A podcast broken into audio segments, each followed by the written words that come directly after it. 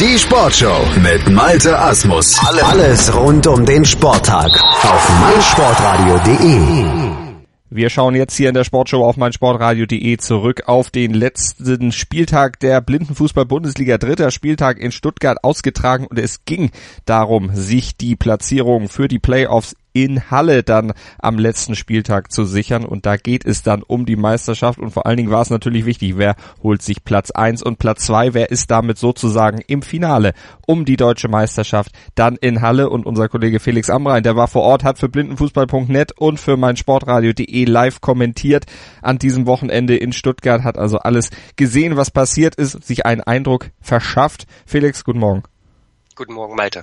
Ja, starten wir doch nun erstmal mit dem Duell Blister Marburg gegen den FC St. Pauli. Das ist jetzt das vorweggenommene Finale am Ende gewesen, war gleich der erste der, der Auftakt in Stuttgart. Die beiden haben am Ende dann auch Platz eins und Platz zwei belegt. Marburg schlägt in diesem ersten Spiel St. Pauli. Kleiner Vorgeschmack dann schon mal fürs Endspiel. Aber nach diesem Spiel war noch nicht unbedingt klar, dass St. Pauli auch tatsächlich in dieses Endspiel in Anführungsstrichen reinrutschen würde. Ja, es sah sogar ganz anders aus. Ähm, die Tabellenkonstellation, vielleicht das nochmal vorweg, die war ja folgende. Der, äh, die Marburger führten punktgleich mit Chemnitz die Tabelle an. Beide hatten zehn Punkte. Dahinter lauerte St. Pauli mit neun. Und es war so ein bisschen der Eindruck, den alle hatten, okay, wenn St. Pauli das Spiel gegen Marburg verliert, und Chemnitz gewinnt das darauffolgende gegen Dortmund, dann werden Chemnitz und Marburg das Finale bestreiten. St. Pauli verlor dann tatsächlich das Spiel gegen Marburg. Ähm, Jonathan Tönsing kurz vor der Pause machte den Führungstreffer. Zu dem Zeitpunkt durchaus überraschend. Es ist ja das Duell der beiden Mannschaften gewesen, die mit Abstand die offensivstärksten der Liga sind ähm, Blau-Gelb Marburg oder die Plister aus Marburg, eben mit Ali Can Pektas, der jetzt am Ende auch Torschützenkönig wurde, 13 Treffer äh, insgesamt erzielt und St. Pauli eben mit Jonathan Tönsing, der zweite der Torschützenliste, 11 Treffer. Also da ist schon geballte Offensivpower in beiden Reihen vorhanden, aber die äh, St. Paulianer, die konnten es nicht so richtig aufs Feld bringen. Das lag natürlich auch daran, dass Marburg das sehr, sehr gut machte, lief St. Pauli früh an, äh, ließ sie eben nicht so in Ruhe ihr Spiel aufbauen, wie sie das gegen viele andere Gegner können, die sich tief hinten reinstellen und dann irgendwie versuchen, das hinten zu stoppen. Nein, Marburg lief das von vorne an und ähm, spielte seinerseits natürlich auch einfach immer wieder sehr, sehr schnell nach vorne über Alican Pektas, der die Defensivreihen immer wieder ja, in Unordnung brachte, sich aber in den Duellen im Zentrum dann auch immer wieder aufrieb, zu Fall kam und dann eben nicht so zu den ganz, ganz hochkarätigen Abschlusschancen. 1 zu 0 stand es dann, wie gesagt, durch, äh, zur Halbzeit durch Tönsing und dann legte Pektas aber direkt nach der Halbzeit äh, ja den Ausgleichstreffer nach oder brachte dann eben den Ausgleichstreffer für Marburg, machte den, ähm, konnte dann später eben auch noch den Siegtreffer markieren und äh, ja, so war dann auf einmal Marburg eben dann doch der strahlende Sieger, St. Pauli ziemlich betrübt, aber zu dem Zeitpunkt war dann zumindest schon mal eins klar, Marburg wird das Finale spielen. Also es war jetzt noch nicht punktetechnisch klar, aber daran hat keiner mehr gezweifelt, dass die noch von ja, zwei Mannschaften überholt werden. Und deswegen äh, stand dann quasi schon mal ein Finalteilnehmer mehr oder minder fest und St. Pauli musste folgend, also in der Folge dann erstmal bangen und vor allen Dingen gleich beim nächsten Spiel bangen Borussia Dortmund gegen den Chemnitzer FC. Das ging am Ende 1 zu 1 aus und da ließen die Chemnitzer wichtige Punkte liegen, ja, die am Ende fehlten, um eben selber dann in das Finale von Halle einzuziehen. Jetzt müssen sie sich um im Spiel um Platz 3 dann gegen den FC Schalke bemühen, da wenigstens die Saison mit einem dritten Platz abzuschließen. Gegen Dortmund das 1-1, woran lag's? Was, was fehlte den Chemnitzern? Zu gehemmt? Nee, vor allen Dingen fehlten Spieler. Das war das größte Problem des Chemnitzer FC. Der Kader äh, des CFC ist nicht sonderlich groß und es fehlten zwei Spieler, die eigentlich zur Stammbesetzung gehören. Einer davon ist zwar Liganeuling, aber das ist erstmal ja für die Leistung ja uninteressant. Äh, Robert Mattes fehlte, der ist absoluter Stammspieler schon seit mehreren Jahren in der Blindenfußball-Bundesliga dabei und es fehlte Philipp Tauscher, der hatte in Dortmund am zweiten Bundesligaspieltag äh, seine ersten Partien in der Liga überhaupt bestritten, hat gegen Marburg äh, beim 0 zu 0 eine überragende Partie gemacht. Und man, das hat man schon gemerkt, dass die beiden Spieler fehlen. Die waren einfach nicht gleichwertig zu ersetzen für den CFC. Und dennoch ging Chemnitz nach zwei Minuten durch Jörg Fetzer in Führung. In der Folge musste dann Dortmund natürlich mehr fürs Spiel tun.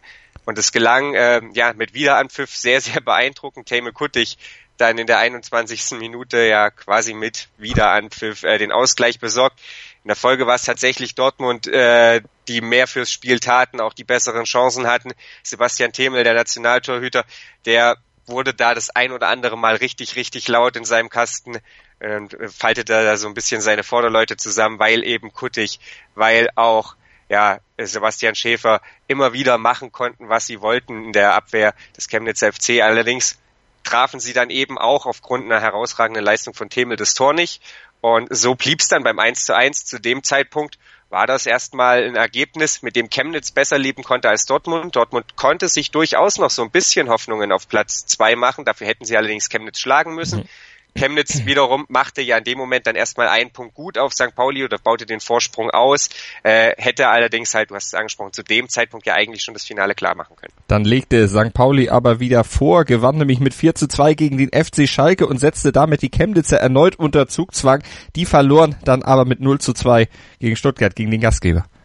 Ja, und ähm, dieses 4 zu 2 war ein ziemlich kurioses Spiel. Da ging Schalke kurz in Führung oder ging Schalke in Führung. St. Pauli drehte das Spiel dann komplett äh, auf 4 zu 1. Schalke machte dann nochmal den Ehrentreffer. Also eine sehr, sehr kuriose und unterhaltsame Partie. Und du hast es angesprochen, ja, äh, dann war Druck auf einmal für den CFC da und Stuttgart, die konnten das richtig, richtig gut umsetzen. Die spielten ja, eben druckvoll dann nach vorne, brachten den Chemnitzer FC immer, in, immer wieder in Schwierigkeiten. Alexander Fangmann machte eine sehr, sehr starke Partie gegen die auch in diesem ja, Spiel ungeordnete Defensive des CFC und äh, ja, schnürte dann letzten Endes den Doppelpack. Chemnitz hatte eigentlich fast keine Antwort in, in dieser Partie darauf, war dann ja tatsächlich noch fahriger als im, im ersten Spiel gegen gegen die Dortmunder und äh, ja, verlor völlig zu Recht diese Partie. Das haben die Spieler auch nach der Partie ganz offen zugegeben, dass der MTV die deutlich bessere Mannschaft war und für Stuttgart war das natürlich ein Erfolgserlebnis, denn die sind ja so ein bisschen in einem Umbruchsjahr und da lief es bislang noch nicht so richtig gut. Mhm. Und für den FC St. Pauli lief es dann in der Folge noch besser, weil mit einem Sieg gegen Köln, da konnten sie, oder Köln Köppern, konnten sie dann am Ende den zweiten Platz eintüten und damit den Sprung ins Finale der deutschen Meisterschaft. 3 zu 0 ging es am Ende dann noch für den FC St. Pauli aus in diesem ja, letztlich entscheidenden Spiel für sie. Mit einem Punkt Vorsprung hatten sie dann den Platz zwei sicher vor dem Chemnitzer FC und die Freude bei den St. Paulianern natürlich groß. Rasmus Nayes im Interview, der hat sich zu diesem Finaleinzug geäußert und im Hintergrund, da geht die Party schon los. Ja, das ist doch super. Also ich meine, wir haben wir haben wirklich versucht, äh, das Beste zu geben und äh, diese Saison war nochmal eine ganz andere Entwicklung. Und ja, es, es musste irgendwann kommen, weißt du? Es musste irgendwann kommen. Wie schwer ist es, ähm, oder was ging im Kopf ab, als ihr 15 Minuten, 16, 17 Minuten Druck gemacht habt, den Pfosten rechts getroffen habt, zweimal Juni. Ähm, habt ihr da schon ein bisschen angefangen zu verzweifeln? Ja, riesen Respekt an, an Köln, dass die äh, so gut mitgehalten haben, äh, in der Abwehr gespielt haben und uns das Leben schwer gemacht haben. Aber was ich echt cool fand, wir haben weitergespielt und wir haben auch gestern gesehen, nach dem 0-1 gegen Schalke haben wir weitergemacht. Und auch heute in einer schwierigen Situation haben wir uns dann richtig äh, teuer verkauft und sind richtig nochmal noch mal stärker zurückgekommen. Und so langsam werden wir echt erwachsen, was sowas angeht. Also erwachsen geworden, rechtzeitig vor dem ja, letzten entscheidenden Spieltag dann in der blinden Fußball-Bundesliga. Aber wenn man das so hört, Felix, dann scheint es ja schwieriger gewesen zu sein, jetzt gegen den Geräuschpegel der Mannschaftskollegen anzuschreien bei diesem Interview, als dann im Spiel die Kölner zu schlagen. Ja, also es war so, dass sie gegen Köln einfach Geduld gebraucht haben. Es war von vornherein klar, dass es ganz, ganz komisch laufen muss, wenn Köln Köppern dieses Spiel äh, gewinnen sollte. Und der FC St. Pauli ist einfach, ich hatte es schon angesprochen, eine offensiv starke Mannschaft, auch eine offensiv breit aufgestellte Mannschaft. Jonathan Tönsing ist zwar Zweiter geworden in der Torschützenliste, allerdings ist er beileibe nicht der Einzige, der da den Kasten treffen kann. Serdal Selebi, Paul Ruge, die haben beispielsweise auch beide drei Tore geschossen. Ähm, und so war es dann eben ja vor allen Dingen eine Geduldsfrage. Sie mussten so ein bisschen immer wieder anrennen. Die Kölner die hatten sich dann defensiv gut gefunden. Gerade in der ersten Halbzeit machten die Räume sehr, sehr eng für die Kicker da vom Kiez und Jonathan Tönsing erlöste sie dann aber wirklich äh, ja kurz vor der Halbzeit, so kann man es glaube ich sagen, 19. Minute war es dann das 1 zu 0 und ja, da hatte man dann den Eindruck, okay, jetzt ist das Spiel eigentlich vorbei und jetzt gucken wir mal, wie viele sie noch schießen. In der zweiten Halbzeit, da waren dann auch noch keine 30 Sekunden, glaube ich, gespielt. Da war es dann eben Serdar Selebi, der das 2-0 nachlegt und damit mhm. war das Spiel eigentlich vorbei. Rasmus Nayes, den wir ja gerade im Interview gehört haben, der Abwehrchef, der St. Paulianer, der durfte dann noch vom 6-Meter-Punkt einnetzen. Das hat er neulich übrigens, oder neulich ein bisschen, ist jetzt mittlerweile her, auch schon für die Nationalmannschaft geschafft. Also er ist nicht unbedingt der Goalgetter vorm Herrn, aber vom 6-Meter-Punkt, da ist er richtig treffsicher aktuell. Und so ging es dann letzten Endes 3 zu 0 aus, völlig verdient in der Höhe. Ähm, ja, aber äh, ja, wie gesagt, anfänglich so ein bisschen mit Geduld verbunden. Marburg 16 Punkte, also erster nach der regulären Saison, zweiter FC St. Pauli 15 Punkte, dritter Chemnitz mit 14, vierter Schalke mit 12, Borussia Dortmund folgt mit elf Punkten auf Platz fünf. Sechster der MTV Stuttgart mit acht Punkten. Da schon also eine kleine Lücke zwischen Platz fünf und Platz sechs. Auf Platz sieben Köln-Köppern mit vier Punkten und abgeschlagen am Tabellenende 1860 München Viktoria Berlin. Die Spielvereinigung mit null Punkten und die haben auch gegen die Kölner dann zum Abschluss noch auf die Mütze bekommen. Ja, Felix, wie geht's jetzt weiter dann Anfang September?